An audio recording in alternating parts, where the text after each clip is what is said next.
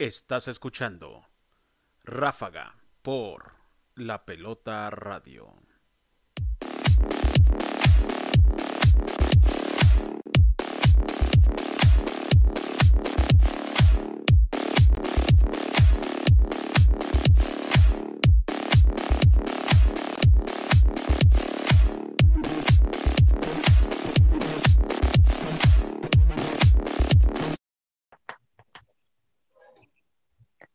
¿Qué tal, qué tal amigos? ¿Cómo estamos?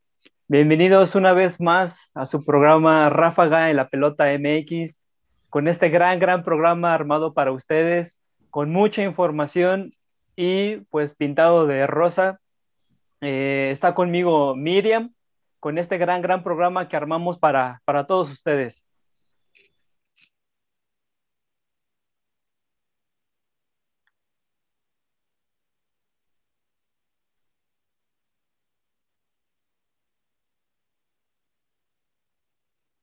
Sí, sí, pues muchísimas gracias. Este, la verdad es que les agradecemos a, a Yasmín, Yasmín que ya ha estado con nosotros en, en la entrevista. Eh, ahora está con nosotros este, Patricia Rodríguez, bienvenida también a, a Ráfaga, esta es su, su, casa.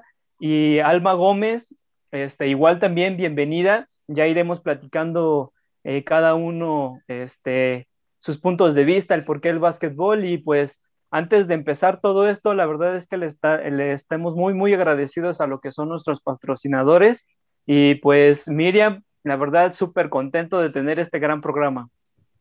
Así es, mi querido Dani. Y pues bueno, nuestros patrocinadores, como cada semana, eh, que gracias al apoyo de ellos es que estamos aquí al aire. Y pues, pues por supuesto, Vector, que nos apoya muchísimo en la parte de redes sociales y la imagen corporativa de la pelota y pues también a ustedes los puede apoyar tanto deportistas como empresas, los pueden apoyar en sus redes sociales, diseño gráfico digital, creación de marca, edición de fotografía, todo lo que sea marketing, ahí los pueden apoyar y ellos los encuentran en Facebook e Instagram como arroba vector.lpmx o a los teléfonos 55 62 86 39 47. La verdad es que es un gran aliado, aliado para la pelota y por, por supuesto puede ser aliado para ustedes.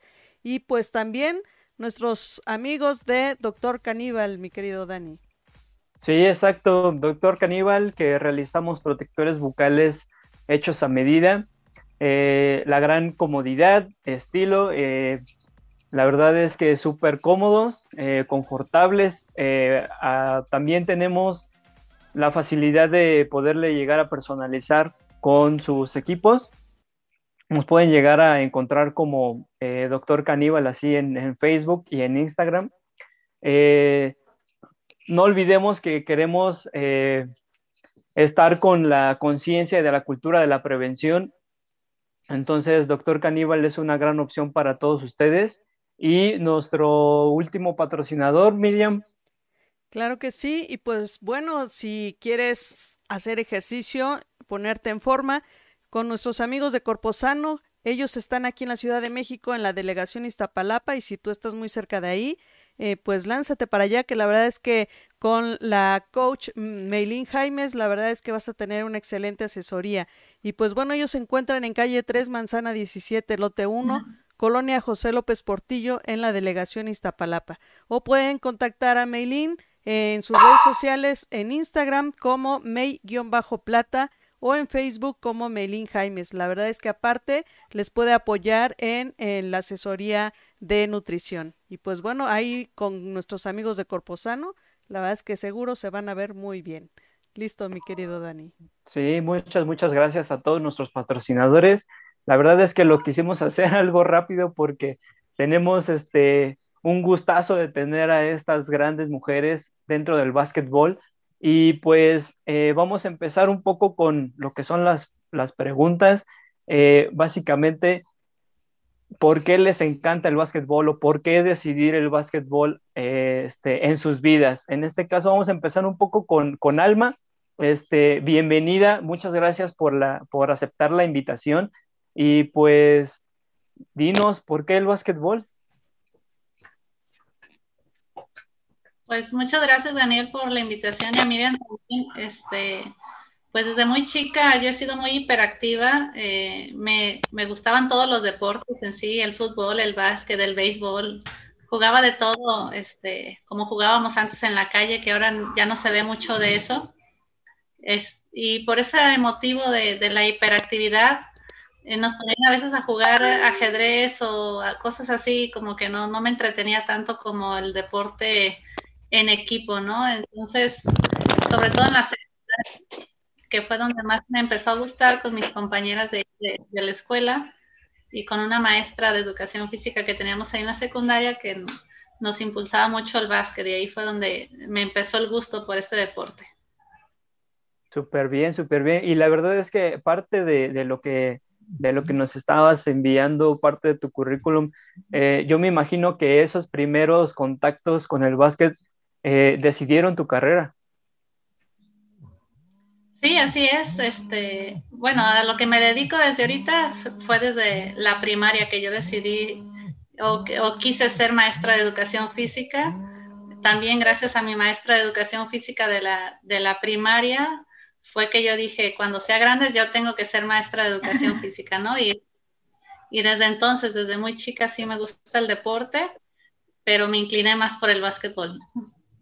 Súper bien, súper bien. Y la verdad es que tenemos también aquí a, este, una gran atleta, este, que es Patricia Rodríguez. Muchísimas gracias por estar con nosotros. Este, y pues igual la misma pregunta. En este caso, si ustedes, ustedes obviamente ya la conocen desde hace mucho tiempo, este, en Ráfaga es básicamente nueva para nosotros, pero para que la gente esté súper emocionado contigo, explícanos por qué te apasiona en, este caso el básquetbol. Ok. Ah, para empezar, pues a mí el básquetbol me empezó a apasionar hace ya más de 20 años. Em, el deporte que nosotros practicamos es deporte de básquetbol en silla de ruedas. Digo, cabe, que sería importante que lo supiera, ¿no? El público que nos está escuchando. Yo juego básquetbol en silla de ruedas. Soy de Guadalajara, Jalisco.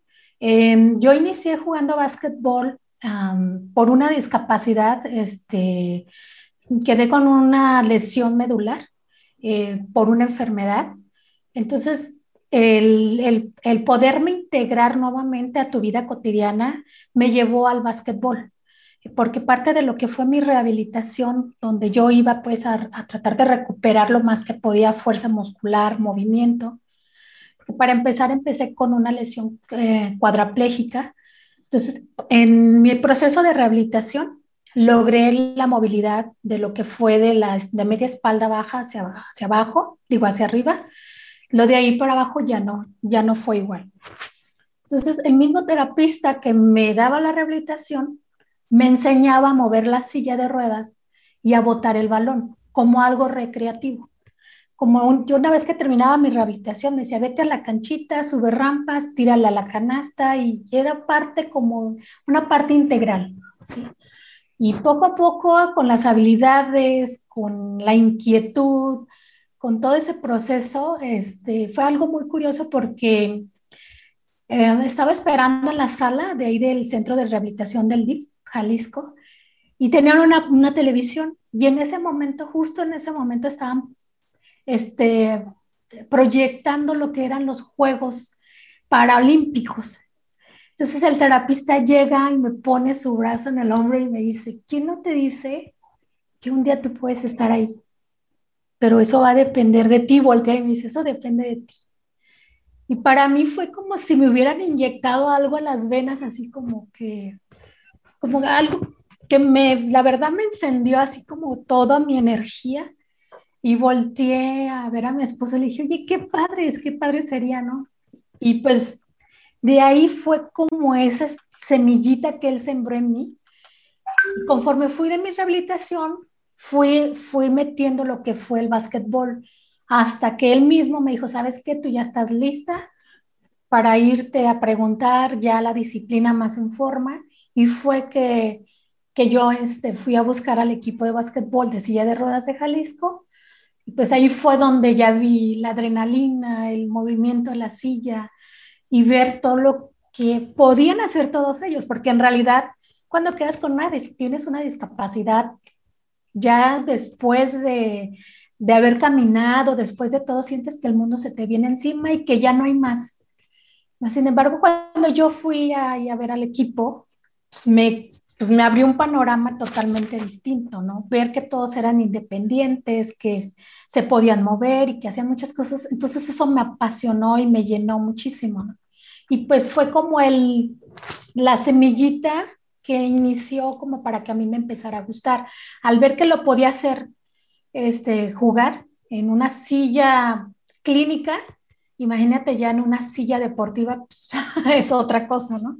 Porque hay diferentes tipos de sillas. Entonces fue como la semillita donde yo inicié a integrarme, parte de mi rehabilitación, y ir a entrenar con el equipo y poco a poco fue agarrándole más el gusto, ¿no? Y pues ya de ahí pues empezó una carrera, una carrera que la verdad me apasiona platicarla porque me llenó de muchas satisfacciones, de muchas cosas y me hizo crecer de una manera diferente. Súper bien, qué bueno. La verdad es que muchas de esas historias ya las hemos contado aquí en, en Ráfaga. La verdad es que no, a nosotros nos apasiona el escucharlos a ustedes y aparte difundirlo así como le tocó esta vez a, a Yasmín en, el programa que hicimos, este, ya ves, Jazz, ahora Alma está reconociendo que los educadores tienen ahí el, punto y aparte para, para que les den la, pasión por el deporte. Entonces, este, Alma, si, si este, te presento a Yasmín, Yasmín es educadora y pues también es jugadora de ah, básquetbol. Entonces, este, ese es, el, ese es el, match perfecto de, los educadores para que se entreguen los niños al, deporte como tal. Sí, es. Así es, claro, es como la semilla, ¿no? sí. sí. Adelante, Jazz. Sí, por supuesto. Primero, eh, agradecer la invitación, estar aquí con todos ustedes y y coincidir con, con Alma y felicitarla y, pues me da muchísimo gusto primero conocerlas y en segundo pues compartir que tenemos muchos puntos en común. En efecto, yo eh, soy docente, soy maestra de educación primaria, ya, ya llevo algunos años en el servicio y muy feliz eh, de, de vivirlo, de practicarlo y por otro lado, como, como tú sabes, Dani, el deporte y el básquetbol, como siempre, y mi trabajo de docente, pues han sido mis, mis más grandes pasiones, ¿no? Y retomando un poco tu pregunta eh, de por qué el básquetbol, bueno, yo desde pequeña practiqué básquetbol, tú sabes, convencional. Yo hace ya ocho años sufrí un accidente y pues vaya, me causó la paraplegia y de ahí pues hablar de básquetbol no era fácil, era muy difícil hablar de ese tema. Y bueno, justo en mi centro de rehabilitación, yo conocí a muchas personas con, eh, con una discapacidad similar a la mía y me invitaban a salir, ¿no? Y yo decía, wow, es padre ver a otras personas en silla de ruedas y me invitaban a la cancha, ¿no? Y muy empíricamente jugábamos básquetbol por diversión, por, por, por estar juntos, por compartir muchas cosas. Pero bueno, después de eso cambié de, de, de, casa, cambié, dejé eh, Atlisco y me, me, trasladé a la ciudad de Puebla y bueno, ahí fue que encontré el, el básquetbol. Eh, pues yo creo que profesional, ¿no? El hecho de que ya formara parte de una asociación estatal y, bueno, llegar ahí, como dice Patti, encontrar a personas y, ver el, rendimiento, que por supuesto era mucho más eh, exigente, muchas cosas así. Y bueno, el, el básquetbol siempre ha sido mi, mi, mi prioridad. He practicado otros deportes como atletismo, pero bueno, el básquetbol siempre ha sido muy importante en mi vida, en mi vida convencional y, en, y por supuesto en mi vida en, en, silla de ruedas. Y hoy en día me ha dado muchas, muchas experiencias muy bonitas. Ya he participado en competencias nacionales e internacionales y bueno, cosas muy, muy bonitas que por supuesto me ha dado el básquetbol. Excelente. Sí. Poco, tenemos unos saludos Tenemos a Minerva Martínez. Hola, buenas noches. Saludos a todos todas las invitadas. Alejandra Rubio, buenas noches. Saludos a, las invitadas. Ricardo Ruiz, hola, buenas noches. Excelente conferencia. Y Minerva Martínez manda saludos. Listo, Dani. Super, saludos a todos los que nos están viendo.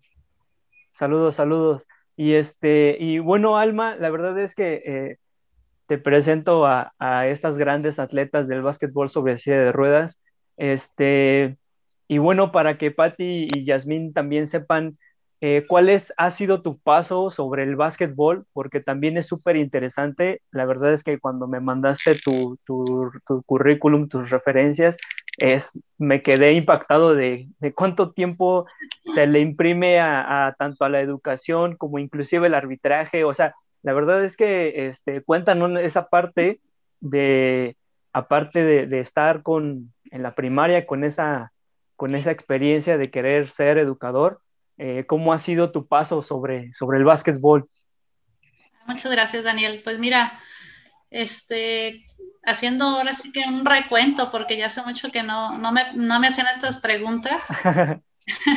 sí, fue este, en la secundaria donde más, eh, pues, tomé el gusto por el básquet, ¿no? Pero ya después de ahí pasamos a la preparatoria y ya empiezan las competencias más este, serias, ¿no? Ya pasamos a hacer selección del estado de Jalisco por medio del Instituto del Deporte aquí, que es el CODE, aquí en Jalisco, representando a Jalisco alrededor de cuatro o cinco años en las categorías juveniles. Eh, ya después se hace uno más grande, va creciendo. Entré a la Universidad a Cultura Física y Deportes y competimos también por la Universidad de Guadalajara este, y como dice Yasmín, pues ya nos metemos al deporte ya más profesional, ¿no? Pero ya no como jugadora, ¿no? Ya después este, pasé yo a, la etapa del trabajo, porque hay que trabajar, no todo es deporte. Qué bueno fuera que, que pudiéramos vivir del deporte como en muchas ocasiones lo pueden hacer en otros deportes o, o en el género masculino, ¿no? Que desafortunadamente es una de las cosas que nosotros como mujeres eh, tenemos en contra. No hay mucho apoyo y demás, que a lo mejor al ratito tomamos esos temas, ¿no? Pero pues tuve que tomar el trabajo en lo que estuve en la facultad y me metí al arbitraje. Empezamos un grupo de compañeros en nuestro salón de clases y nos, fuimos al arbitraje del básquetbol. Éramos alrededor de cinco o seis personas y andábamos arbitrando en un lado, en otro, hasta que ya este, consolidamos un grupo bien de arbitraje y ya nos metimos en, eventos más serios, eventos nacionales, estatales. Y en el 2011, este, si no me equivoco, que fueron los Panamericanos aquí en Guadalajara, nos tocó estar presentes en toda la competencia, este, en, ahora sí que a nivel de cancha. Fue donde yo retomé el, arbitraje ya de, de, una manera más responsable, se podría decir, o más profesional este, y a la par también fui entrenadora de, de básquetbol en categorías pequeñas, de iniciación, enseñando los fundamentos. Este, hacía las dos, las dos cosas, los fines de semana arbitraba y entre semana trabajaba en un colegio como entrenadora. Así duré alrededor de 13, 14 años de, de mi vida haciendo esto. No soy tan viejita, yo creo, ¿eh? pero hacía las dos cosas a la par.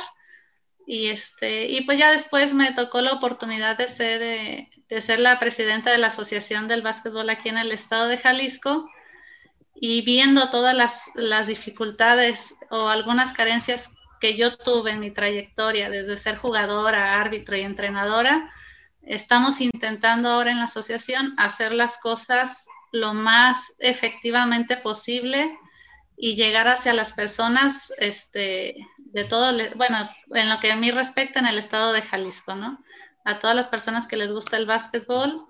Eh, sí tuve un acercamiento con el silla de ruedas con otras personas en la Universidad de Guadalajara, por eso yo preguntaba antes a, a Patti si estaba en la universidad, porque ahí hay un equipo de silla de ruedas y yo me acerqué con ellos también para, como asociación, ¿no? Para, para trabajar en, en conjunto y hacer que este deporte pues tenga más relevancia, ¿no? Ser eh, eh, integradores, que nadie se quede fuera, desde los papás que se apasionan cuando sus niños están jugando, este, hasta todos nosotros ya grandes, desde 5 años hasta 70 y más, como dicen las categorías, ¿no? y pues así en resumido es más o menos mi trayectoria en, este deporte. Eh, cada vez lo quiero más, por más que digo, este, ya este año ya no, este año ya no, me voy a retirar, voy a descansar, no se puede, no sé qué, no sé qué va a ser de, nosotros. Este, yo creo que Yasmín y, y Patti me entienden muy bien lo que uno dice, porque dicen, ah, no, ya voy a dejar de jugar, pero ahora voy a lo administrativo, pero ahora me voy a, arbitrar. Eh, o sea, hay una infinidad de cosas que hacer en el deporte y, y, cuando te gusta y te apasiona, pues, ¿qué se puede decir, no? Es como imposible quererse salir de esto. Sí, exacto. La verdad es que hay muchas cosas que no solamente eh, los que nos apasionan, los que nos gusta, no solamente son los jugadores, sino que hay cosas más, más atrás que también son súper importantes, como por ejemplo lo que platicábamos de, un buen entrenador que es el que te, te da la pauta para que te apasione todo esto. La verdad es que este súper, súper interesante. Quería preguntarle a Patti, por ejemplo, sé que no, no hemos platicado ahora, así que en una entrevista completamente para, para ella, pero en tu experiencia de jugadora, en cuestiones del rush de competencia, ¿qué es lo que más te gustaba o qué es lo que más te gusta de estar dentro del campo? Wow, a mí me una vez que, yo creo que una vez que yo me subo a la silla deportiva, ya te transportas a otra, a otra dimensión, a otro nivel totalmente distinto. No se diga cuando tocas la cancha, ¿no? Que ya ingresas a la cancha te transformas, ¿no? Dejas de ser la persona que está allá afuera porque ya eres diferente allá adentro. Me apasiona, y a mí la verdad es que me gusta muchísimo lo que es el básquetbol. Em, desde que yo lo pude practicar y todo, me apasionó muchísimo y no lo, no lo he dejado de practicar. Me gusta mucho la defensa y lo que es la ofensiva. Eh, fueron fue un proceso precisamente para poder llegar a todo eso, pues hay un trabajo detrás, ¿no? Detrás de, cómo mover la silla, de cómo mover silla, botar balón, todo es un proceso, ¿no? Y, una vez, igual, por ejemplo, en lo que fue mi trayectoria, se puede decir lo que ha sido mi trayectoria, de haber primero participado como equipo de Jalisco, Selección Jalisco, y jugar en unos Juegos Nacionales. De ahí es donde me ve el entrenador de la, de la selección nacional y nos hace la invitación para ver si podemos participar ya en un evento. Entonces, todo eso es como un trabajo, como algo que se te va llenando, ¿no? Y tú lo vas viendo, si te puedes dar la oportunidad y si se puede dar la oportunidad o no. Yo me di la oportunidad y es algo que siempre me ha gustado y, por ejemplo, en todos esos años, pues siempre tratas como de integrar más gente, de, de hacerle llegar esto a más gente, porque en realidad es un deporte que no mucha gente lo conoce, el básquetbol en silla de ruedas, que cuando lo conoces y lo ves jugar, te cambia el panorama y te cambia las, las expectativas, ¿no? Al grado de que llegan las mismas personas que te vieron jugar y te dan una felicitación o se van con algo ellos mismos, ¿no? Hacia su, a su casa, a su, y lo transportan a su vida personal. Yo creo que eso es lo más gratificante que te puede dejar ver que dejas algo en una persona. Sí, increíble. Y la verdad es que Yasmín lo sabe. Este, ahora que los conocí eh, hace 2019, este, pues por eso estamos aquí, por eso está el programa, este, prácticamente inspirado en ustedes. Este, jamás pensé que el Ráfaga iba a ser creado solamente para, para difundir lo que más me gusta y ahora que los conocí, la verdad es que a mí me impresionó muchísimo el verlos entrenar, simplemente entrenar, o sea, ya con eso me enamoré. Y pues, Yasmín, la verdad es que este, platicaba Alma un poco de lo complicado que es el compaginar el trabajo y el, y el, y el deporte, porque Sí, estoy de acuerdo. Yo sé que no tengo esa experiencia como ustedes. Eh, yo dejé el, el, el, básquetbol porque pues o me dedicaba a estudiar o me ponía yo a jugar y como pues no soy como tan alto, pues ahora sí que las becas pues ahí van, ¿no? Entonces, este, ¿cómo compaginar esa parte o cómo eh, se parte uno el corazón para decir, bueno, necesito trabajar, pero pues también quiero entrenar todo el tiempo. Bueno, en, mi caso, eh, como tú dices, en definitiva es una tarea difícil. Eh, yo empecé el, deporte después, el deporte ya adaptado, el deporte ya en silla de ruedas después de, mi trabajo, ¿no? Yo, em, pues fue muy complicado compaginarlo porque por supuesto no, tus permisos, tus licencias no eran de tanto tiempo. Entonces, al principio era, ay, no, ¿cómo, ¿cómo voy a hacer eso? No, porque no puedo dejar mi trabajo, esto es muy importante, eh, me van a descontar los días, o no sé, yo siempre iba como como culpando el no, ya, no puedes hacer eso, no, porque tu trabajo, la, la, la. Pero después eh, me eché también un clavado en algunos artículos y justamente decía que nuestra labor docente, eh, una de nuestras eh, responsabilidades era como fomentar la actividad física y el deporte.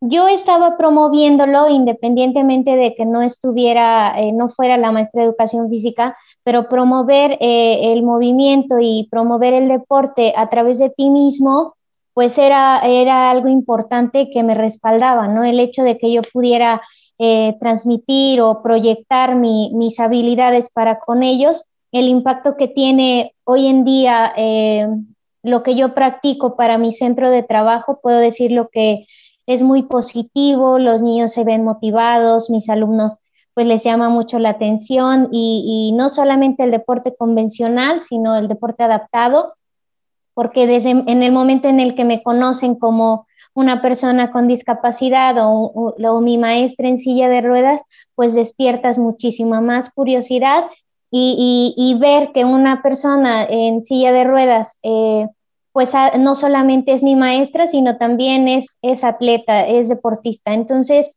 te proyectas en ese, en ese aspecto ya en un centro de trabajo, pero bueno, no solamente, eh, no solamente mi responsabilidad de promover el deporte, sino también eh, pues es, es, es, un derecho porque eh, fui ya como convocada a nivel nacional y, y, era un derecho poder participar en, este, en estos eventos y, me di la tarea de gestionar mis permisos, de, de, gestionar mis salidas. Una, fue muy difícil, yo lo puedo decir ahora, fue muy difícil porque pues eh, tal vez el enfoque que yo le daba era muy distinto al enfoque de, mis autoridades, ¿no? Pero al final eh, se dieron buenos resultados.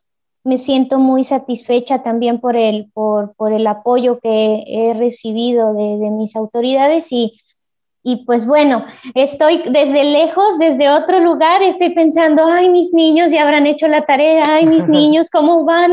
¿Sí? ¿Sí me entiendes? Cuando me voy a concentración, pues eh, no tengo, eh, no estoy a cargo del grupo, pero siempre pensando, buscando los materiales y me divido, no, estoy en concentración y también pensando en, mis pequeños, en cómo van las tareas, este, qué contenido les toca hoy, cómo, cómo están hoy, vaya, me, no puedo eh, separar una cosa de la otra, pero, pero bueno, es una tarea difícil, pero nada imposible, muy divertida y muy placentera, definitivamente.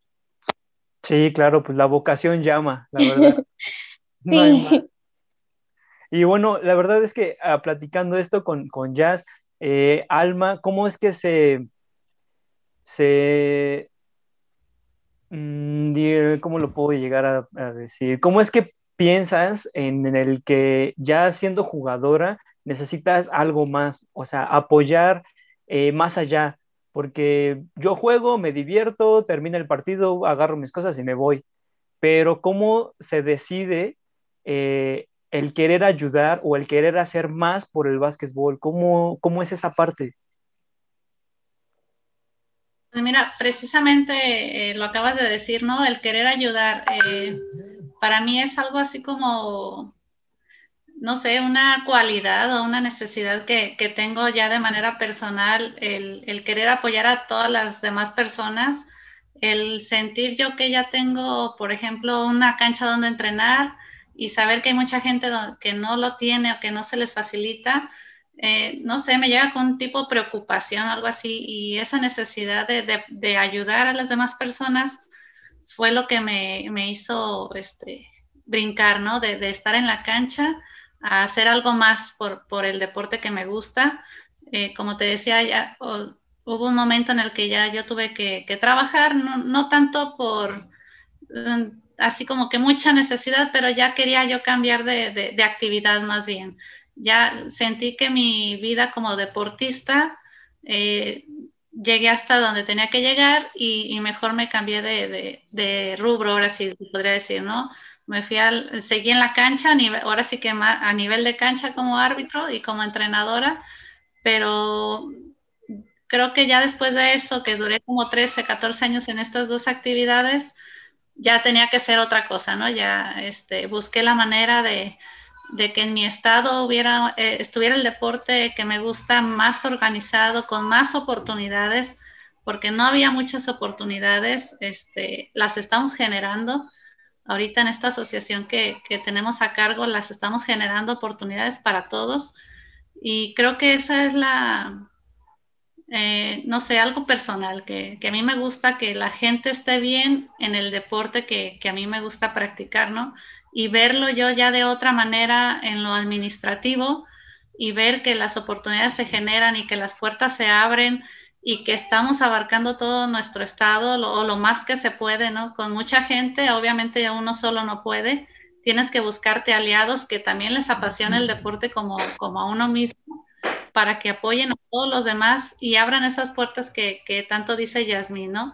Es muy complicado eh, eh, y muy difícil que la gente te apoye, ¿no? Eh, ya no digo de manera gubernamental, de manera oficial, este, porque también en nuestros trabajos eh, en la Secretaría de Educación, si no tienes apoyo de tus jefes, no puedes hacer las actividades que hacemos. Y así como Yasmín tuvo que pedir permiso y generar sus, sus oportunidades, de la misma manera lo tuve que hacer yo, ¿no? Afortunadamente tengo muy buenos jefes y, pude este, brincar más allá, ¿no? Pude eh, organizar bien esta, esta asociación y con toda la gente que nos ayuda. La verdad, son puros amigos, eh, nadie recibimos un sueldo, eh, lo hacemos por pasión y amor al deporte, que en ocasiones sí da pena decirlo que no, no se les puede pagar, porque es mucho tiempo, es mucho trabajo, es mucha dedicación y este y no recibir una remuneración económica a veces pues también es malo, ¿no? No, no se vive de la pasión y del amor al deporte, pero pues aquí estamos, ¿no? Entonces, esta es la, la participación de, de, los colaboradores, ¿no? El, la pasión y las ganas de, de, cambiar nuestro deporte para bien. Sí, yo creo que también lo que se tiene que hacer es cambiar ese chip de estar en una asociación no es que ya te vas a volver millonario. O sea, yo siento que muchos de los que quieren entrar a asociaciones es como de, ah, sí, me van a pagar y me van a dar un buen de dinero y voy a, pues voy a darle cinco pesos para la cancha y los otros son para mí. Entonces, recibimos.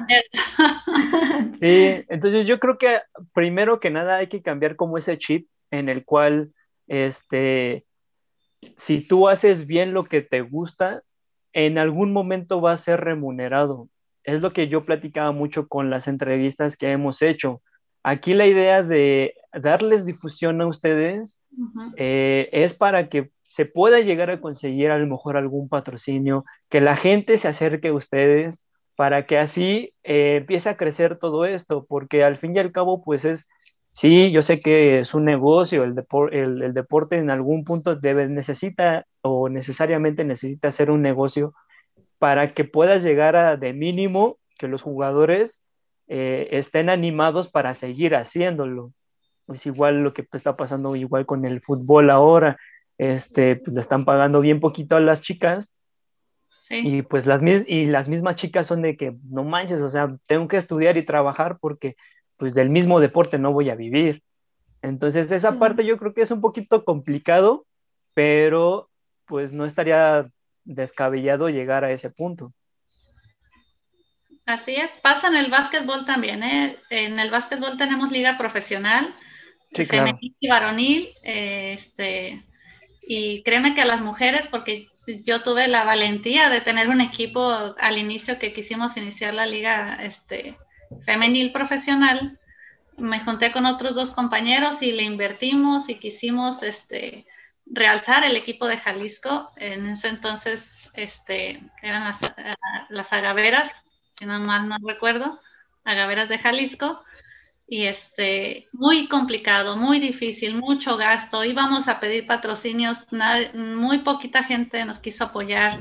Este, nos cobraban muy cara la, la, renta de la cancha por las dos horas que dura el partido. O sea, es muy complicado, este, pues conseguir patrocinios para las mujeres. Eh, en cambio, para los hombres se facilita más eh, circunstancias de la vida pero sí, las mujeres tienen que trabajar, cuidar a los niños, llegar al entrenamiento tarde y todavía ir a jugar y dar lo mejor de sí en la cancha, ¿no? Y, en los hombres no. Y lo mismo pasa en el básquetbol amateur, porque también me toca estar en este, me ha tocado irme de, delegada varias veces con las selecciones nacionales. Hemos ido a Guatemala, Costa Rica, Puerto Rico con los equipos femeniles y no llevan el mismo apoyo que los hombres, definitivamente no. Este, los hombres tienen que tener un, hotel especial, una alimentación especial, eh, pago también porque juegan la selección nacional, estoy hablando de la selección nacional, los que representan a México, ¿no? Y las mujeres no, a veces tienen que poner ellas este, de su dinero para los juegos de preparación, tienen que poner de su dinero para el avión de, Guadalajara a la Ciudad de México, y, o sea, muchísimas cosas que, muchas carencias. Nos están entregando los uniformes en el aeropuerto, casi casi se, los mandamos a donde lleguen. O sea, no, no es definitivamente nada, nada parecido o nada igualitario al deporte varonil. Este, tanto en lo profesional como en lo amateur, tanto en una selección nacional como en una selección este, internacional, ¿no? Pero no, no es lo mismo, no es lo mismo.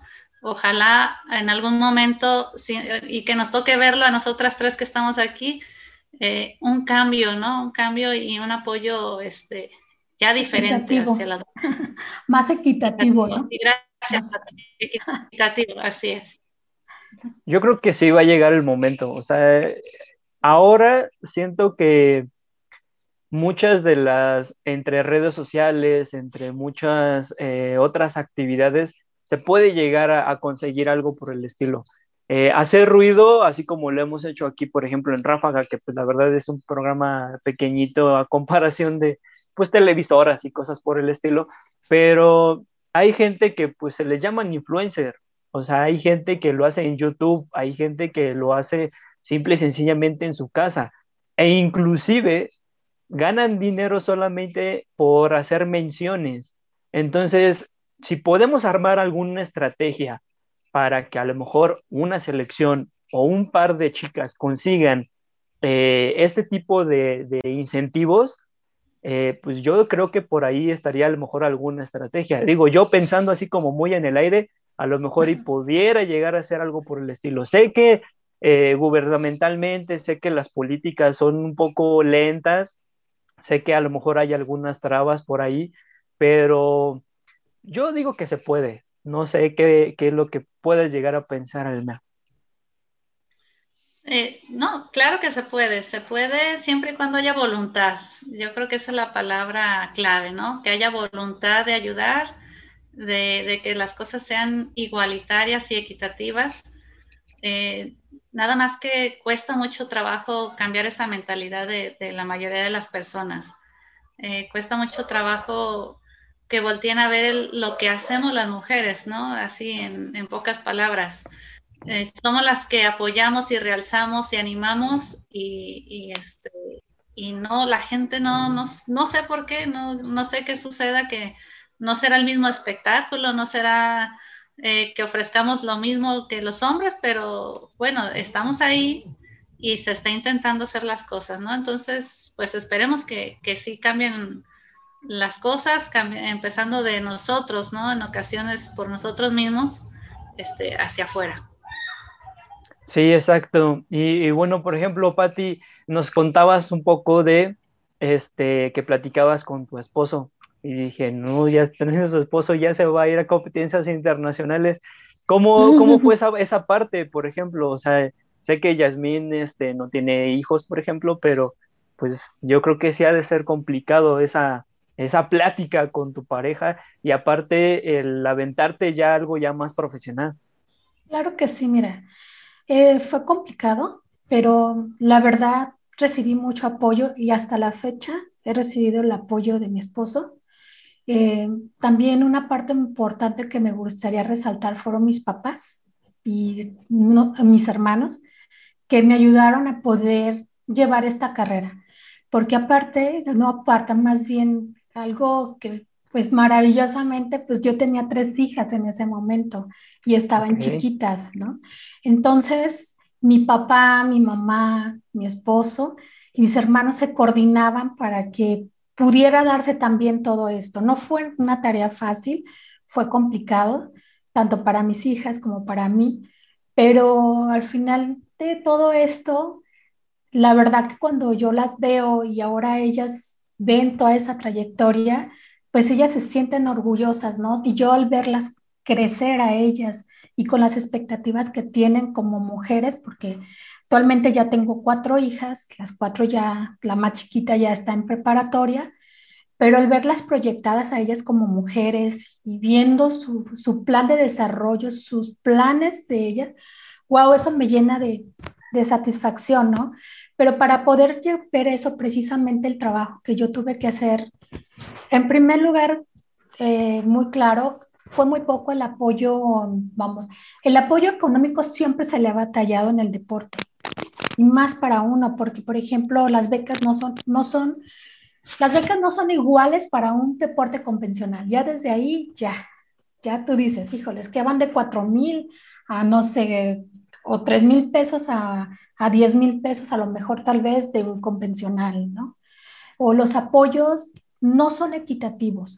Eh, yo durante todos estos, pues yo a partir del 2000 al 2011 fue que yo estuve yendo y viniendo a México y le tenía que poner de mi bolsa. O a veces de los apoyos que cuando ya lograba que alguna beca, porque llegábamos a tener algún lugar a nivel este, internacional, ya te daban un apoyo económico como beca. Pero mientras no tienes tú un ranking dentro de, de los estatus de tu deporte, o sea, no te dan apoyo. Tú tienes que buscarle, lo único que me daban era para el autobús, porque en el Centro Paralímpico sí nos daban lo que era el hospedaje y la alimentación y ahí entrenábamos. Pero sí tienes que dejar mucho, muchísimo. Yo tuve que dejar a mis hijas acá en Guadalajara, ir y venir constantemente cada 15 días o a veces ya cuando eran concentraciones para panamericanos o para las para olimpiadas o para los paralímpicos, eh, pues ya eran concentraciones en que a veces mi familia era quien tenía que ir a verme, no yo tenía que venir a verlo, por las concentraciones eh, me gustó, la verdad, este, dentro de todo este trayecto no me arrepiento de haberlo hecho, tuve muchas satisfacciones, eh, conocí, me apasiona, la verdad es algo que te apasiona y lo haces por pasión, la verdad, más que por lo económico, lo haces por eso. Una vez que te dicen, te toca ser seleccionada nacional y sabes que vas a representar a México, wow, o sea, no tiene precio, ¿sí? No tiene precio. O sea, así es que, y es una responsabilidad al mismo tiempo, porque no vas a ir a hacer tampoco un mal papel o dejar mal a México, porque estás hablando de que estás representando un país, no estás representando a Patricia ni al equipo Jalisco, ya es un país, entonces eso es con mucha importancia, yo al menos yo así le daba esa importancia, ¿no? Em, el tener, yo a veces veo ahí mis uniformes y todo y dices, wow, qué historia, ¿no? Qué historia hay en cada uno, lo que tuvimos que vivir, no nomás yo, mis hijas, mi esposo, mis papás, todo ese proceso, la verdad, fue muy padre y como te digo, verlas ahora, cada una en su profesión y en todo eso, o sea, te llena de mucha satisfacción. Lo lamentable es el poco apoyo que hay para lo que es el deporte y mucho más el deporte adaptado, porque también el deporte ya para una silla de ruedas es invertirle, le tienes que invertir porque no una silla de ruedas no te cuesta 100 pesos. Estás hablando de sillas de ruedas ya profesionales, mínima 15 mil pesos y estás hablando de una silla más o menos. Entonces, es caro el deporte adaptado, es caro. En general, todo el deporte adaptado, llámese tenis de mesa, llámese cualquier deporte que sea adaptado, es costoso por el material que tenemos que implementarle al deporte que lo requiere, ¿sí? Por ejemplo, nosotros somos sillas de ruedas, sillas de ruedas que no son económicas, y el mantenimiento de una silla, pues ya un par de llantas que te las acabas en, en unos entrenamientos, ya estás hablando de 600, 700 pesos de un par de llantas. Entonces, tú dices, ¿de dónde, no? ¿De dónde lo sacas, no? Pero, pues es como tensionar y estar presionando y estar solicitando el apoyo y que, que se dé, ¿no? Como tú lo dices. No debería de ser. La verdad no debería de ser porque estás representando a tu país. No estamos hablando de un equipo que todos merecemos el apoyo, llámese el equipo de, como le decía uno, ¿no? Los equipos de la calle o de las, los equipos de la unidad, todos merecemos un apoyo, el que, el que debería de ser para cada uno de nosotros. El deporte adaptado es costoso, pero cuando te apasiona, pues buscas, le vas buscando, ¿no? Y, y cuando tienes el apoyo, la verdad para mí fue pues mucho, ¿no? El, el tener ese apoyo por parte de mis papás. Em, en lo que era, por ejemplo, todo esa fue una transformación y te voy a decir, y porque por ejemplo cuando yo empecé a ir a México a entrenar, para empezar tuvimos que transformar la visión de los que tenían los taxistas para poderte transportar, subirte a un taxi de la central, no te subían tan fácilmente. Y no te subían porque, ¿sabes qué te decían? que era sobre lo que tú llevabas. Imagínate mm. contra qué cosas luchabas. Tú dices eso. O sea, llegabas al ya pedías tu taxi, porque yo pedía el taxi de la central, no para, para las que fuéramos o para los que fueran. No, es que traes silla, traes tu equipaje y luego otra silla, otra silla, ¿no?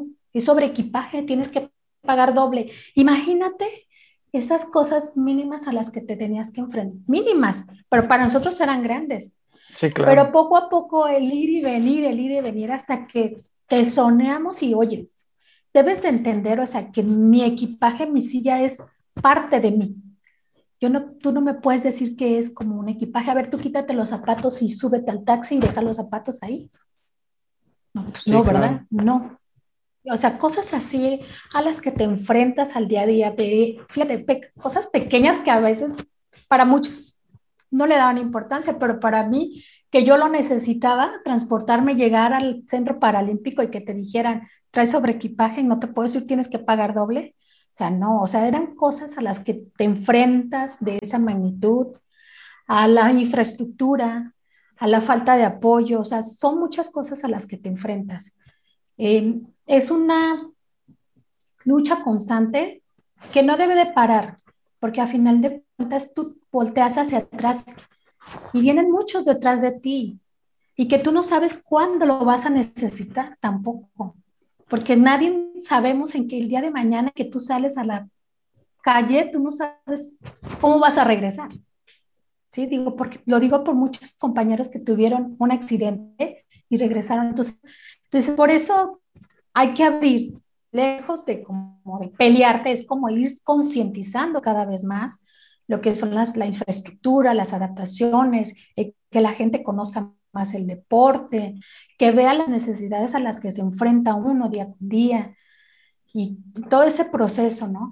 También, por ejemplo, quienes iniciaron todo este deporte, lo que fue, cuando tú escuchas la historia de cómo inició el deporte adaptado, te quedas así como que, wow, o sea, cómo inició el deporte adaptado, inició en Inglaterra a través de después de la guerra mundial de todas las personas que quedaron con discapacidad. De ahí fueron sus inicios. En México fue en 1971 que inició el deporte aquí.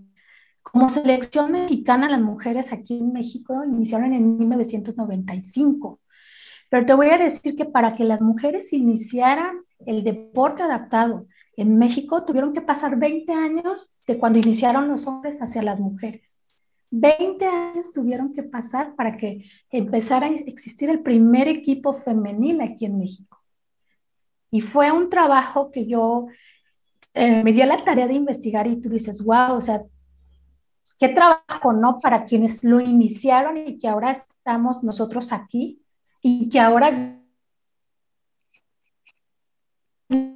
viene alguien más que puede seguir a alguien más. Tenemos que seguir luchando y buscando los medios para que se dé.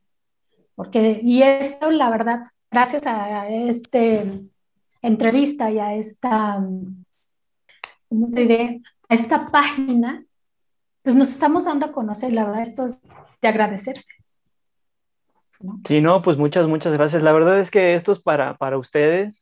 La verdad es que como lo platiqué en, algún, en, en una ocasión con, con, Alma, la verdad es que nosotros no, no, no cobramos, nada más tenemos ahí algunos patrocinadores que nos ayudan a, a generar más, este, más programas, este, pero la idea es este, difundirlo. Ya lo platicábamos, no sé, no sé si recuerdo que, que con Yasmín o con, con Rocío, en el cual la verdad es que eh, el básquetbol sobre silla de ruedas en mujeres hay muy poca información y hay muy pocas chicas que lo empiezan a practicar, entonces es difícil luego encontrar un equipo y deja, dejemos ya del equipo, formar a lo mejor unos cinco equipos para que se enfrenten entre ellas. O sea, también es un poquito complicado conseguir también gente que le apasione o que le interese el jugar el, básquet. Entonces, este, es lo que nosotros tratábamos de hacer para empezar a, a, difundir un poco más de información y que pues, nos volteen, a, nos volteen, nos volteen ahora sí yo, este, que los volteen a ver ustedes. Claro, claro.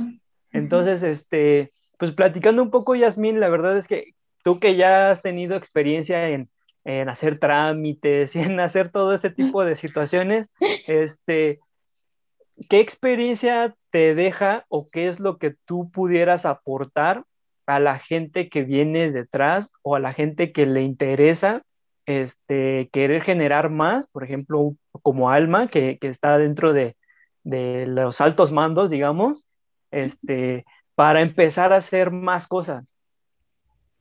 Ok, pues mira, Dani, eh, la tarea, como Patti dice, es, es una tarea ardua, pero que no debe detenerse en ningún momento. Como te comentaba en la otra entrevista, yo decía, yo tengo claro, yo como, como deportista, eh, yo tengo claro que detrás de mí llegará alguien, alguien que, que, que, juegue y que practique, que los años se me van y que practique y que juegue mejor que yo, ¿no?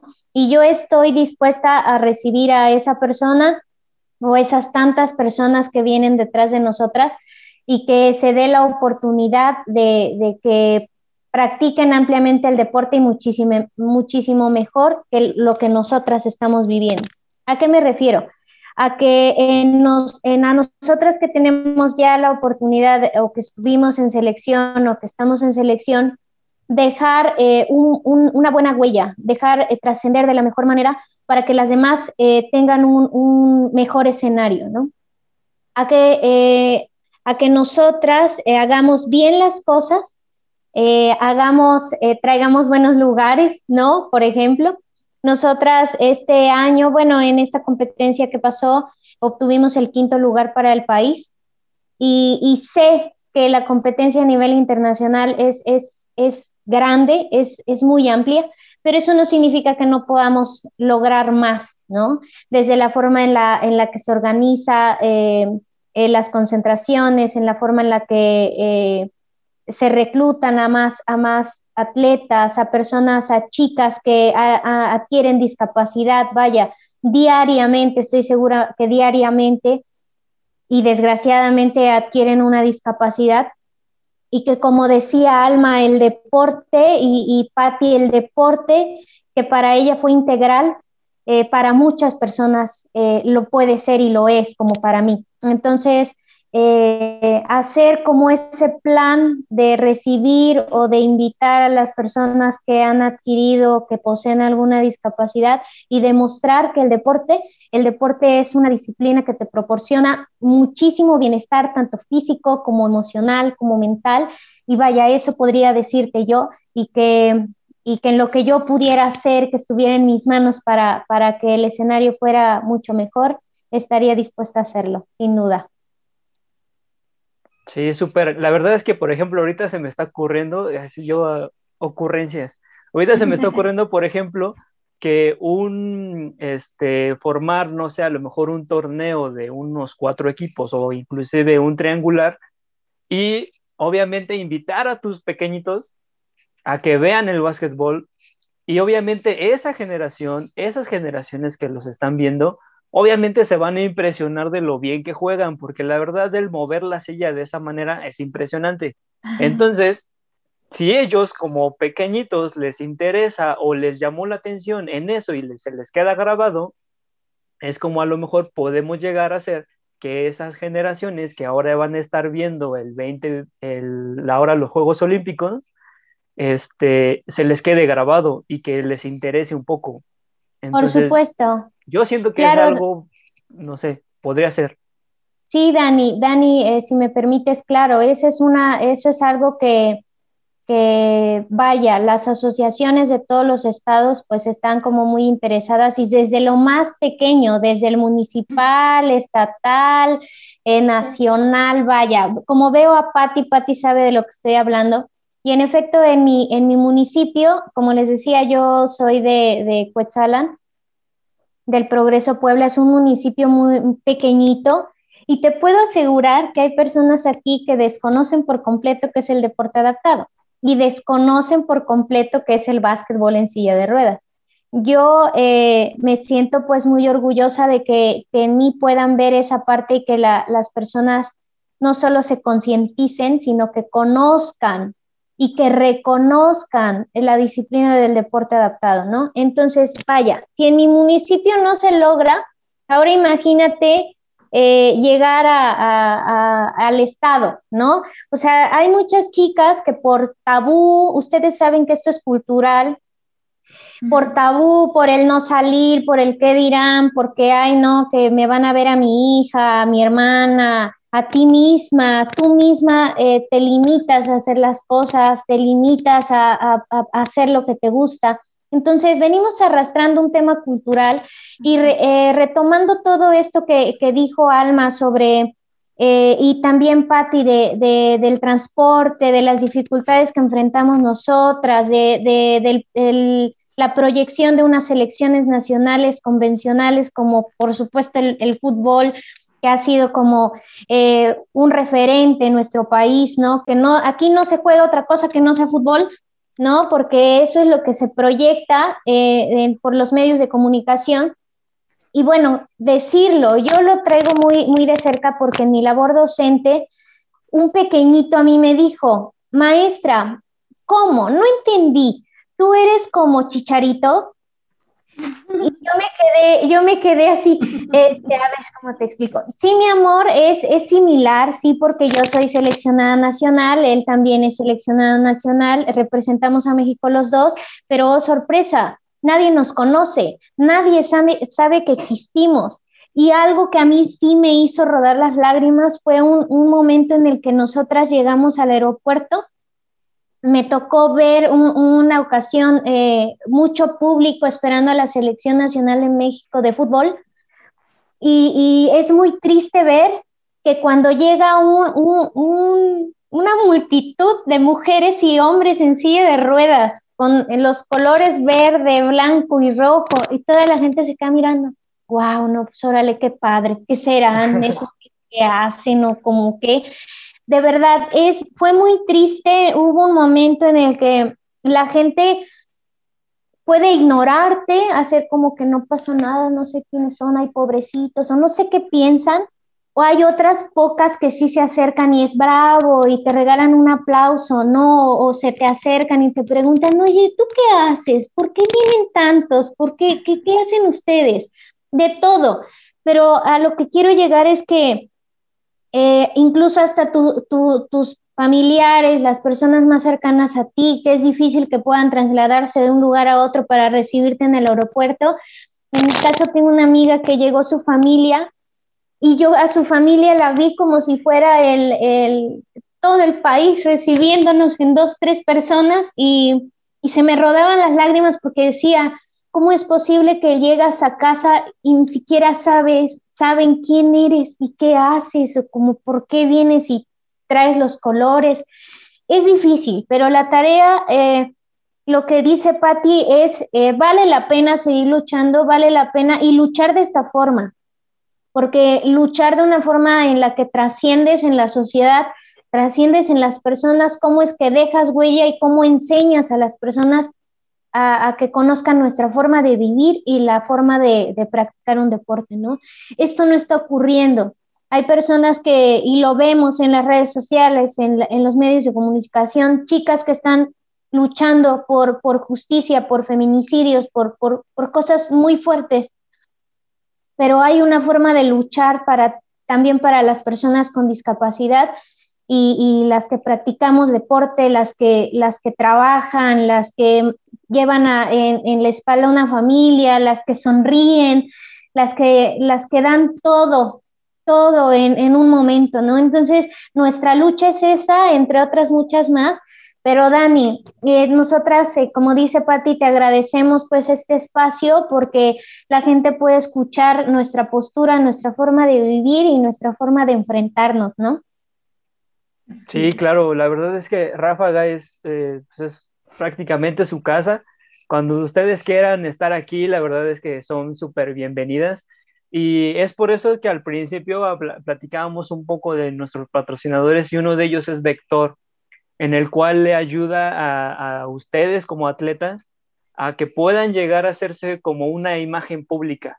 Es lo que platicaba hace ratito, en el que pues platicábamos de las redes sociales o sea, hay gente, por ejemplo, este Chuy, que ahora ha ganado en powerlifting de, en Colombia, este, de levantamiento de pesas, igual es este, pues es, no, es una leyenda, o sea, prácticamente es una leyenda y, muy, muy poca gente lo, lo llega a reconocer. Pero en ese aspecto, yo creo y quiero pensar que pudiéramos armar algo por el estilo, tanto como el selección como jugadoras, en el cual eh, las redes sociales, ahora que es un impacto muy importante, ahora que estamos haciendo las entrevistas vía Zoom, o sea, hay muchas cosas y alternativas que nosotros podemos hacer para que esto pueda llegar a crecer.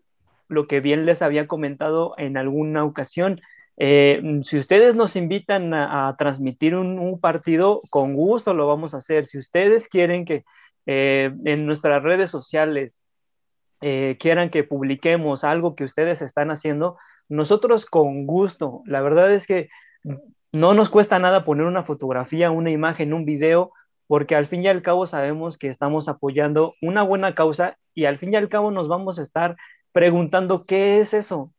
Entonces, yo siento que se puede hacer algo más allá. Entonces, este, no sé, Alma, ahora que estás, digamos, como a estas alturas de, estar como presidenta, eh, no sé qué se pueda llegar a hacer o qué ideas se tienen para poder generar esta información. Sí, mira, es bueno, eh, tenemos nosotros una, agenda de actividades eh, que la hacemos todos los, los, meses de diciembre, ¿no? Para proyectarlos en el siguiente año. Eh, y, prácticamente pues sí la podemos nosotros eh, hacérsela llegar a ustedes como eh, asociación estatal y obviamente hay una agenda a nivel nacional también de todas las actividades que hay en el, en el deporte amateur como en el profesional, ¿no? En el, en el básquetbol en este caso.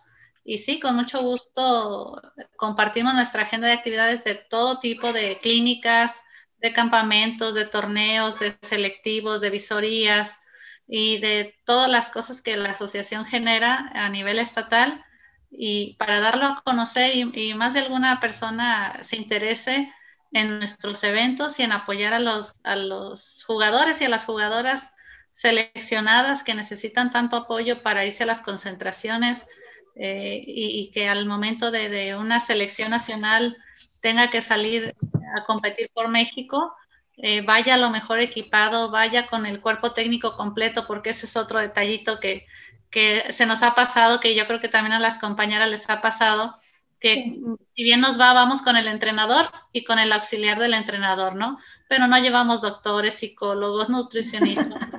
No, nada de eso existe aquí en, nuestro país porque nunca hay presupuesto, ¿no?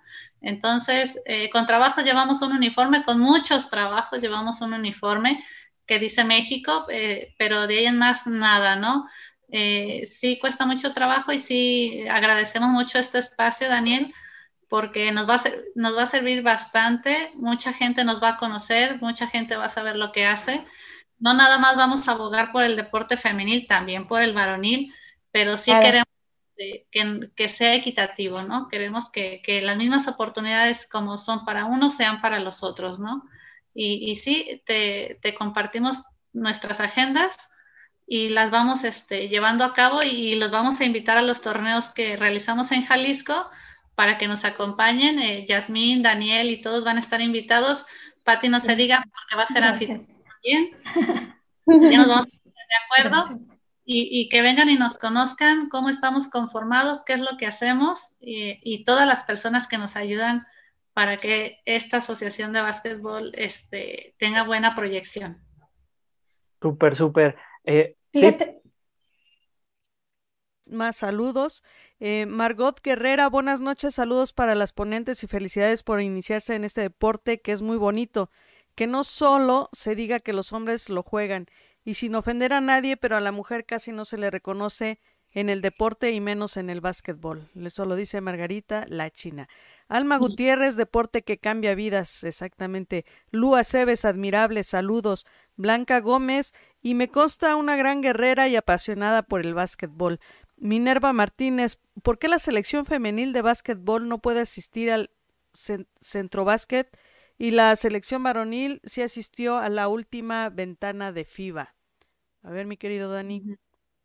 Pues ahí la que nos puede llegar a informar un poquito más es Alma. Este, yo a lo mejor pudiera despotricar un poquito, pero Alma es la que nos puede llegar a dar un poquito de información.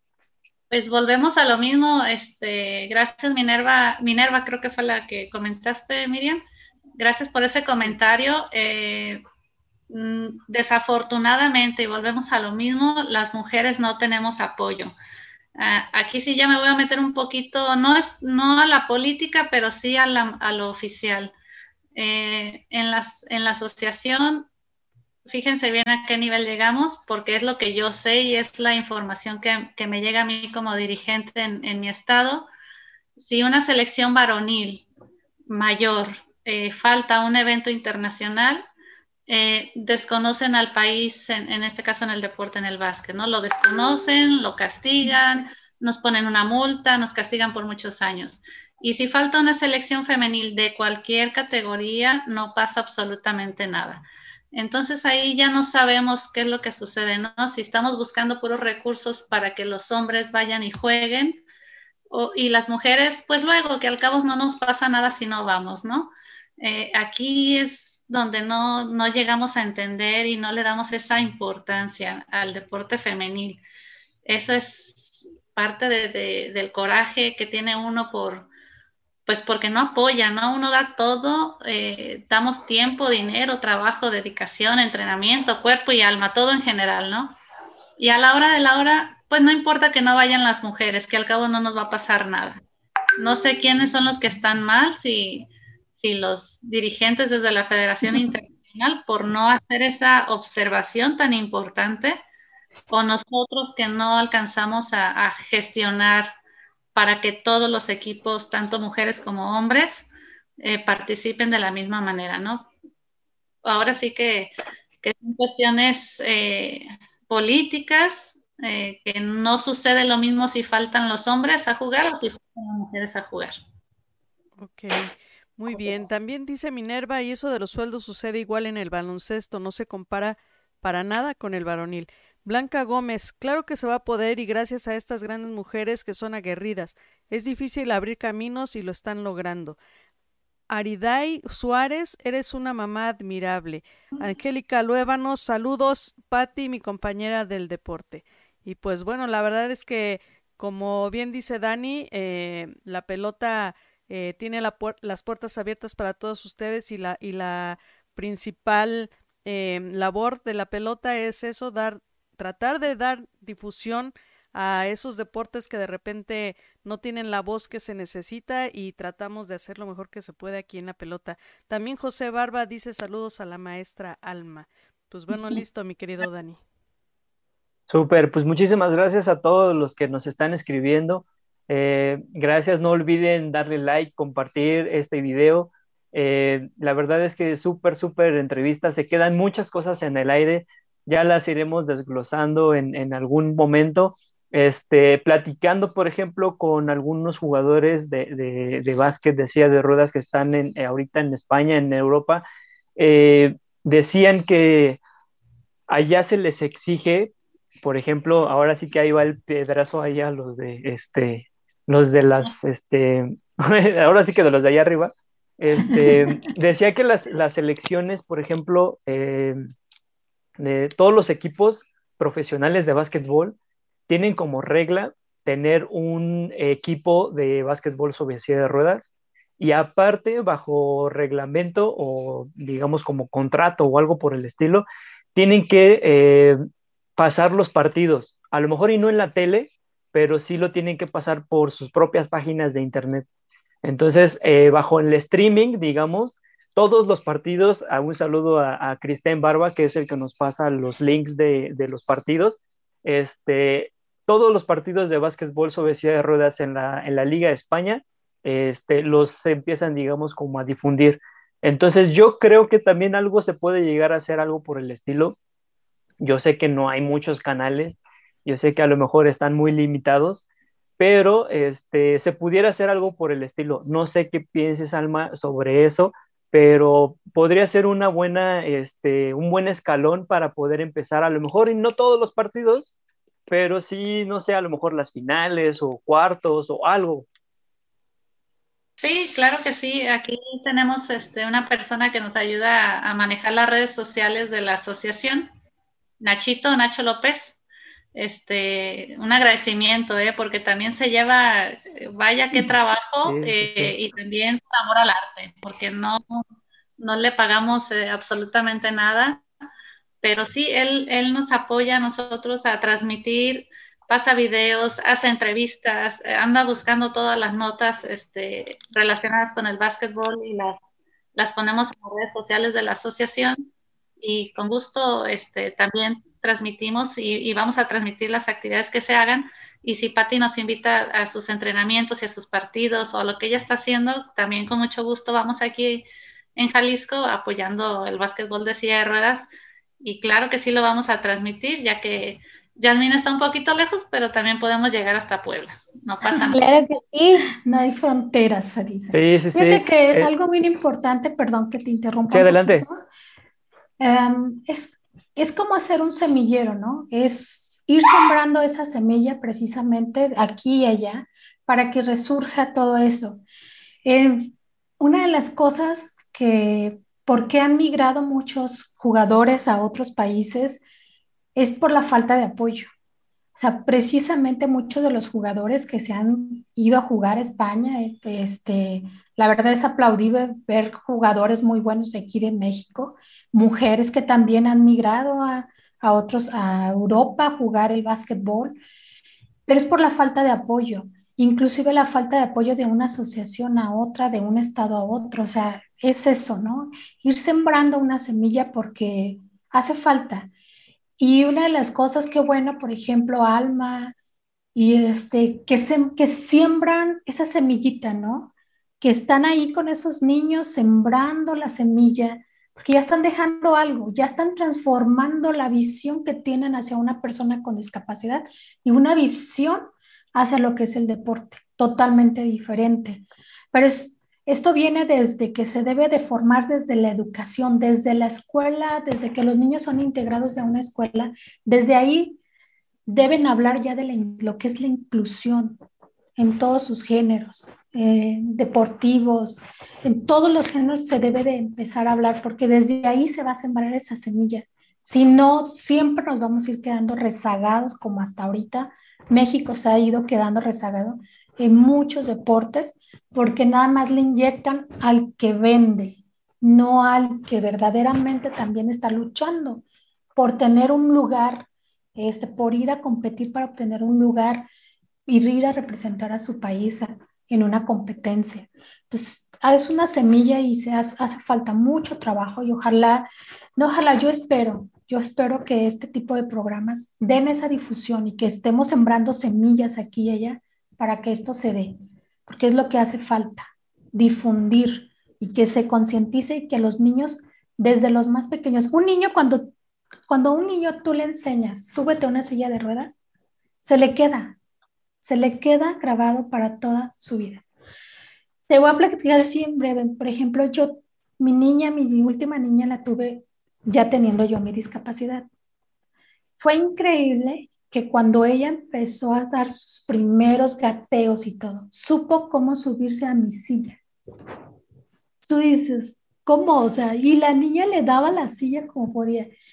¿Por qué? Porque los niños les puede sembrar, son una esponjita. Entonces, si el país, si la Secretaría de Educación Pública empezara a sembrar esas semillas, te aseguro que la forma de pensar de toda la juventud sería otra y la infraestructura deportiva sería totalmente diferente. Habría más logros deportivos en todos los niveles. No nada más hacia un deporte que vende televisión, que vende, que vende, sino en todos los géneros.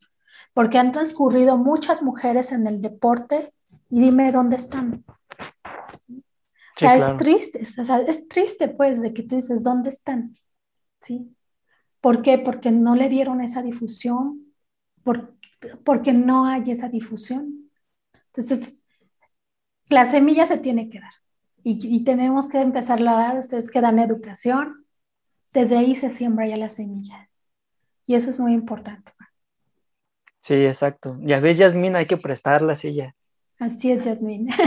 Tú muy bien.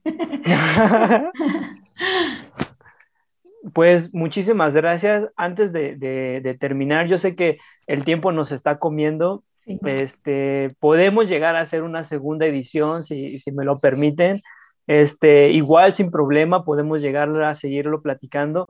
Y pues antes de irnos, Alma, ¿cómo es que podemos llegar a, este, a dar a conocer lo que están haciendo en la asociación? Redes sociales, todo lo que ustedes quieran eh, aportar, adelante. Bueno, pues antes de decir las redes sociales de la asociación, me gustaría invitar a toda la gente que nos está escuchando, que nos está viendo, a, participar, ¿no? A, ser críticos y no criticar, ¿no? A, ser, ser, activos y no estar pasivos sentados en el sillón, nada más eh, diciendo lo que podría hacerse y, uno no hacer nada, ¿no? A fomentar eh, el, el deporte como tal, cualquier deporte es bueno, ahorita porque estamos hablando de básquetbol, pero cualquier deporte que se practique es muy bueno para, para todo el mundo, los niños, los jóvenes, los adultos mayores. Aquí en el año 2019 rompimos un récord mundial de básquetbol eh, de mayores, ¿no? Con más de 250 equipos tuvimos aquí en Jalisco en el Maxi Baloncesto y eran puros adultos de, de 40 años en adelante, ¿no? Eh, hasta 80 y más creo que hubo un equipo por ahí, ¿no? Entonces les pedimos mucho que fomenten, este, que informemos, ¿sí? Y que no nada más critiquemos, que, nos paremos y, seamos activos en el deporte y, agradecer esta invitación y mi completa admiración para Patti, para Yasmín, porque si uno lo tiene difícil, me imagino, ahora sí no puedo decir no me imagino, sí me lo imagino, sí lo he visto, las dificultades que pasan ellas eh, al ser un deporte adaptado y también en todos los deportes. Este, y pues bueno, las redes sociales de la asociación es Ademeva Jalisco AC en el Facebook, este, en la página web y ahora sí que en todas las redes sociales, eh, no las tengo todas, pero si ponemos Ademeva Jalisco, que es la Asociación Deportiva Mexicana de Básquetbol de Jalisco, eh, ahí nos van a encontrar y ahí van a ver todas las actividades que realizamos este, aquí en nuestro estado. Súper bien, súper bien. Y, aparte, este, volverles a reiterar, si no han visto un documental de Netflix súper hermoso que se llama Rising Phoenix, véanlo, está increíble. Y ahora que vienen los Juegos Olímpicos, les van a dar como un, una patada en la cara porque es es una energía muy, muy, muy padre lo que, lo que dan estos atletas. Y pues, Patti, también muchísimas gracias por estar con nosotros. Y si quieres, este, dar tus redes sociales también para que la gente eh, te escriba y te pregunte cosas y si quieren participar algo con, contigo, igual también estamos abiertos para lo que necesites. Ok, mira, este, en redes sociales apenas Yo me cambié, estoy conformando un nuevo equipo que se llama Aves Fénix. Estamos en Comode Tlaquepaque.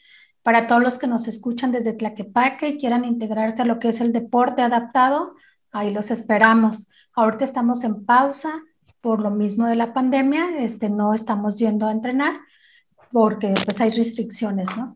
Pero ahí nos pueden encontrar este lunes, miércoles y viernes y lo que es en nuestro, en lo que es la página del Face, en Fénix Jalisco, ahí nos pueden encontrar y ahí nos pueden preguntar todo lo que ustedes quieran y pues ya les haremos llegar también este un teléfono o algo para que nos puedan, todos los que nos quieran contactar, con mucho gusto. La verdad que todos son bienvenidos. Em, es un deporte que te va a brindar una integración y una visión diferente de la vida, que es lo que se trata, ¿no? De que entendamos que la vida continúa y puede ser tan maravillosa como tú te lo puedas plantear. Sí, exacto. Sí, ya estaremos subiendo de poco en poco las redes sociales de cada uno de ustedes. Y pues, Yasmín, muchísimas gracias por estar con nosotros nuevamente. Este, sé que no será la segunda ni la última vez que nos veremos. Este, y pues muchísimas gracias. Si quieres dar también igual tus redes sociales para que te sigan y sí. Pues, adelante. Sí, muchas gracias, muchas gracias, Dani. Eh, como tú lo dices, me siento en casa, me siento en casa, estoy en casa y, siempre va a ser un gusto estar con todos ustedes y siempre agradecida con la invitación y con la difusión de lo que es este deporte adaptado. Antes de irme, me gustaría a mí mandar saludos y primero eh, pues a, ustedes y el gusto que me dio conocerlas, Alma y Patti, un gusto y espero, espero en Dios que, tengamos la dicha de vernos en persona y de compartir muchas cosas, eh, eh, que ya veo que tenemos muchas cosas en común. Y por otro lado, pues mandarle un saludo, por supuesto, a mi familia, a, mi novio, a todos mis amigos, a, que me visitan o que me ven desde, desde Puebla, desde, desde aquí de Coetzalan. Eh, también a mis compañeras de, equipo, a, todas mis compañeras de selección, motivar y por supuesto eh, invitar a todas aquellas chicas que, tienen alguna discapacidad, que tengan o no tengan discapacidad, pues que practiquen el deporte. Saludos también a mis entrenadores.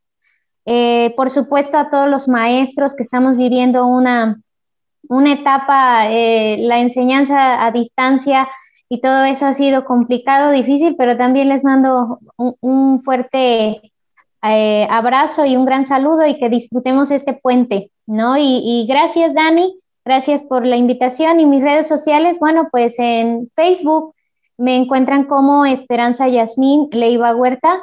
Y bueno, ahí, ahí pueden encontrar y conocer un poco más de, lo que yo hago.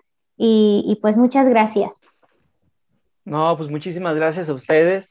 La verdad es que si también conocen, ustedes que nos están viendo, conocen a alguien que, que juegue básquetbol, que le apasione el básquetbol, también igual puede estar eh, aquí apareciendo en el programa. La verdad es que lo que nos interesa es hacer más difusión tanto de sus equipos como ustedes, como personas, como jugadores, como organizaciones, asociaciones, sin ningún problema. Este es el programa para ustedes. Y pues muchísimas gracias, Alma, Patti y Yasmín, muchas gracias por estar con nosotros. Miriam, ahí en los controles, ahí con los comentarios, muchísimas gracias, Miriam. Ustedes, la verdad, un excelente programa, me encantó. Y pues bueno, todavía tenemos saludos, ¿qué te parece si leemos los últimos? Sí, adelante. Marisela Ruiz, saludos Alma, me consta tu dedicación a este deporte. Fijar Solís, saludos para los ponentes, gracias por representar a las mujeres y siempre poner en alto el baloncesto. Saludos Alma, siempre luchando con todo. Sandra Morales, saludos Esperanza, Yasmín Leiva. Coordinadora de básquetbol, Adriana García dice, coordinadora de básquetbol región Costa Sierra. Felicidades por sus logros que motivan, sigan así. Y pues bueno, la verdad es que Genial el programa, muchas felicidades. Eh, gracias a, las chicas por haber estado aquí con nosotros compartiendo un poquito de cada una de ellas, de sus experiencias y esperemos que, que al público le haya gustado y que gracias también por sus comentarios, sus saludos, porque esto es lo que nos apoya y ojalá que nos ayuden a compartir lo del programa Recuerden que también estamos en, en podcast. Eh, la repetición de este programa lo vamos a, a, subir en un momento al podcast. Entonces pueden ingresar a la página de La Pelota, que es lapelota.com.mx diagonal radio y ahí van a poder escuchar la repetición de este programa o de los otros programas que pasan en la pelota. O también pueden escucharlo en sus eh, plataformas favoritas como es eh, Google Podcast, iTunes, iHeartRadio y Spotify. Entonces, pues ahí están las opciones para que puedan eh, compartir, seguirnos y seguimos ahí difundiendo el deporte. Pues muchísimas gracias, mi querido Dani.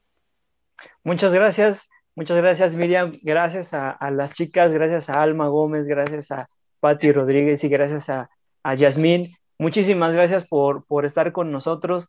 Eh, no olviden darle like, compartir, y pues ya estaremos dando más noticias sobre estas grandes atletas y esta gran organización. Muchísimas gracias a todos. Nos estamos viendo la próxima. Gracias. Cuídense mucho.